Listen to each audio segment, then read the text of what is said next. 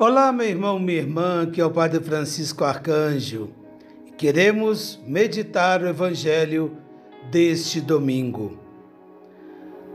Hoje celebramos a solenidade de São Pedro e São Paulo, que normalmente é no dia 29 de junho, mas que no Brasil sempre translada essa festa para o domingo para que todos possam celebrar, não é? Participar.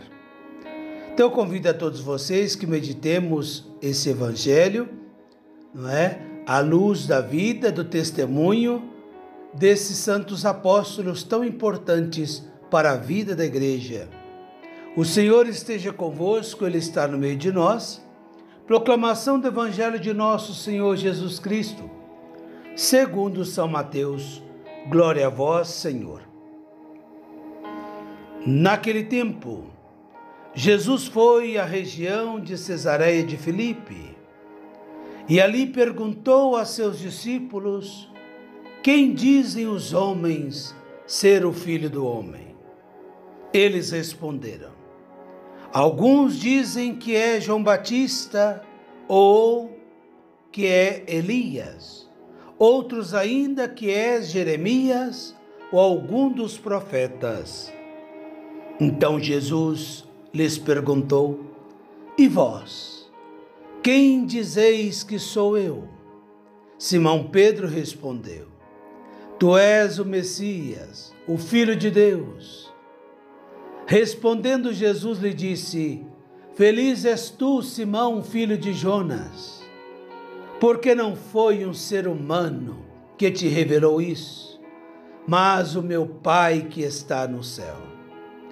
Por isso eu te digo que tu és Pedro, e sobre essa pedra construirei a minha igreja, e o poder do inferno nunca poderá vencê-la.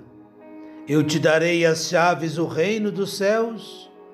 Tudo que tu ligares na terra será ligado no céu, e tudo que tu desligares da terra será desligado dos céus. Palavra da salvação, glória a vós, Senhor. Meus amados irmãos e irmãs, solenidade São Pedro e São Paulo. É muito curioso, não é? Perceber que, mesmo com toda a importância é, primordial de Pedro e Paulo na igreja, é interessante perceber que esta festa é, celebramos os dois juntos. Talvez podíamos dizer assim, mereceria uma festa para cada um separado, porque, dada a importância, claro, Durante o ano nós temos outras celebrações. Por exemplo, celebramos a conversão de São Paulo. Celebramos, por exemplo, a Cátedra de Pedro.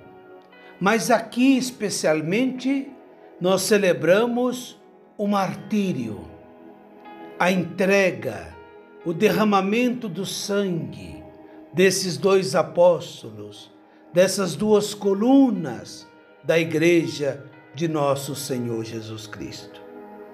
Talvez possamos pensar em duas razões porque a igreja coloca essa celebração dos dois em uma única festa. Primeiro, porque tudo que nós celebramos hoje desses apóstolos se refere mais à igreja do que a eles mesmos. E a igreja é sempre comunidade. A igreja não é um assunto individual, particular. A igreja é comunidade, é povo de Deus, é comunhão, é união de vidas. E por isso, esta unidade desses apóstolos nessa solenidade. E depois poderíamos dizer também que o fenômeno, não é? Pedro, Paulo, é como nós sempre dizemos que são as colunas da igreja, é verdade. Nós somos católicos, apostólicos, romanos. quer dizer que nós somos apostólicos porque nós recebemos essa herança do testemunho e da fé dos apóstolos. Nossa fé é apostólica, não é? Recebemos essa herança daqueles que viveram, testemunharam, conheceram, conviveram com Jesus. E por isso dizemos que nossa, eles são a coluna da igreja, porque é com eles que Jesus edifica a sua igreja. Sabemos que essa rocha firme, o sustentáculo é Cristo. Mas os apóstolos são como essas colunas que sustentam o edifício, né, dessa obra redentora que o Senhor nos trouxe. Mas também eu gostaria hoje de fazer uma reflexão não só da coluna, mas ver São Paulo e São Pedro como janelas, janelas para a natureza da igreja, como portas abertas, inclusivas, de uma igreja que está aberta para acolher a todas as pessoas, de uma igreja que anuncia para o mundo essa novidade, essa boa notícia que é o Evangelho de nosso Senhor para todas as pessoas, para todas as nações. Sim, porque Pedro e Paulo são duas extremidades que ao mesmo tempo têm uma continuação, uma completude. Pedro é tudo que Paulo não é. E Paulo é tudo que Pedro não é. Vemos duas pessoas diferentes, de origens, histórias, personalidades diferentes. Pedro é pescador, é um homem, não é, lidado aí com a, com a vida obreira, um homem simples, praticamente sem instrução, talvez uma educação muito básica. É um homem cheio de coração, né? de emoção, impulsivo. E Paulo, ao contrário, é um intelectual, de classe de nobres, cidadão romano, homem de duas cidadanias, a romana e a grega, o homem que estudou, não é? nas melhores escolas, o homem que foi discípulo de Gamaliel, que tinha uma ciência encantadora, homem cheio de razão. Né? Se Pedro era mais coração, mais emoção, Paulo mais razão. Mas o interessante é que Deus escolheu os dois. Deus chamou os dois em contextos diferentes. Pedro, ao início da missão pública de Jesus, quando Jesus aquele dia passou pelo mar da Galileia e o chamou a segui-lo, e ele e seu irmão André não titubearam, deixaram tudo e seguiram a Jesus. Paulo, mais tardiamente, como mesmo São Paulo vai escrever para nós, sou o último dos apóstolos. E se considerou como um abortivo, porque dedicava-se à perseguição dos cristãos, não por pura maldade, mas por convicção, por formação, por ideal religioso.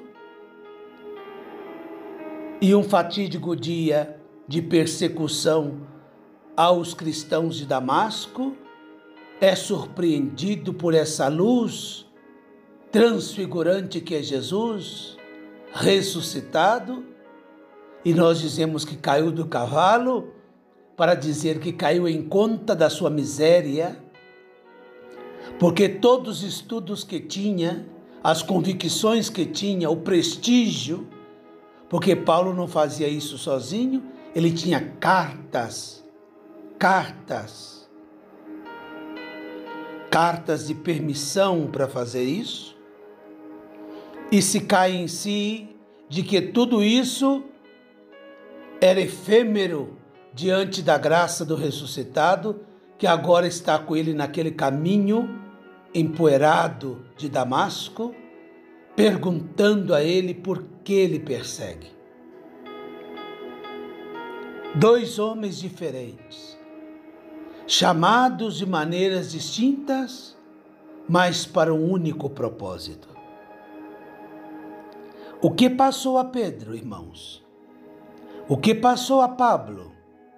A Paulo, perdão. O que passou a Paulo?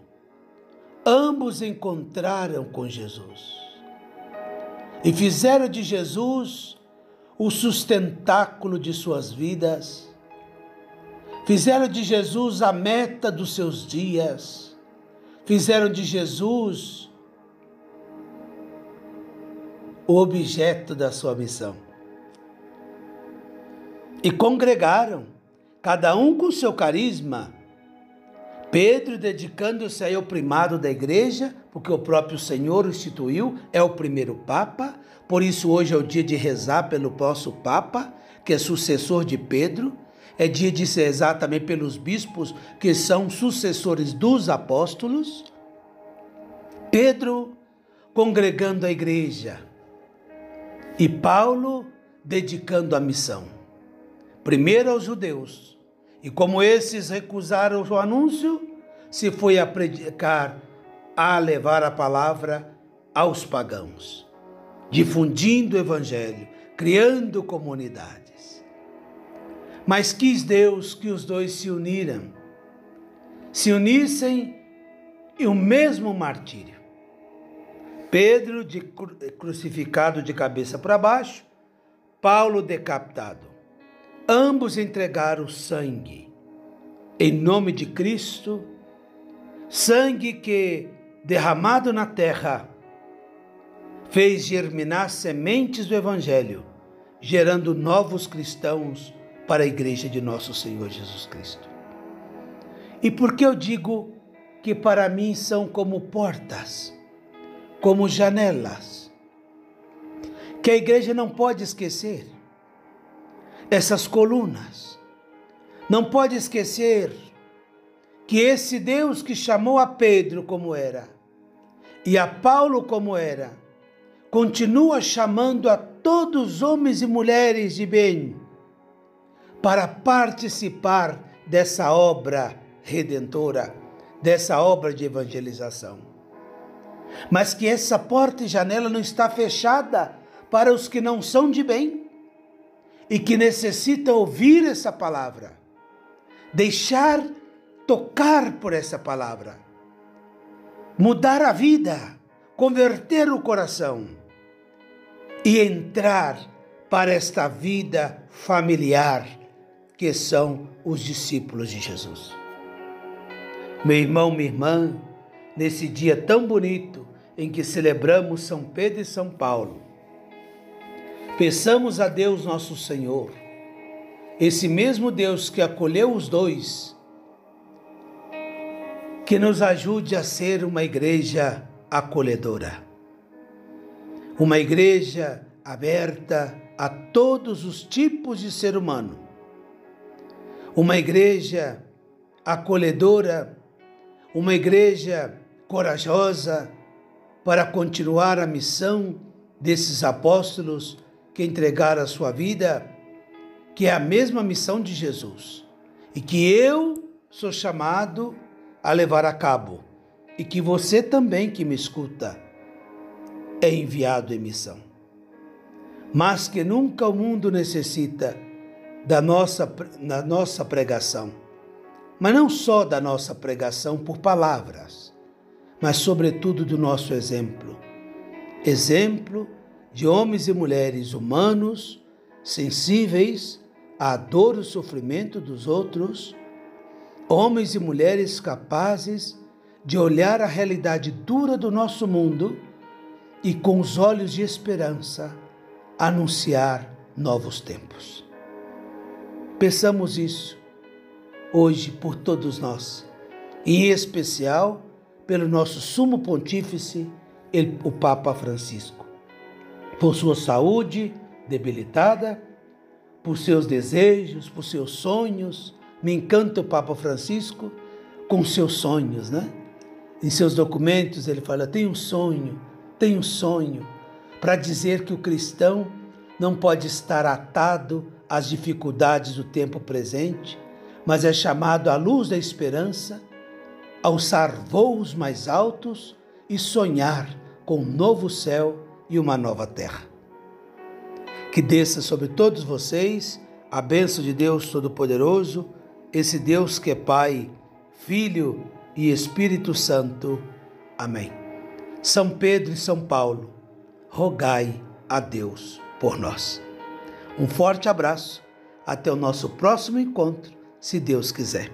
E por favor, rezem por mim, que estou sempre rezando por vocês também.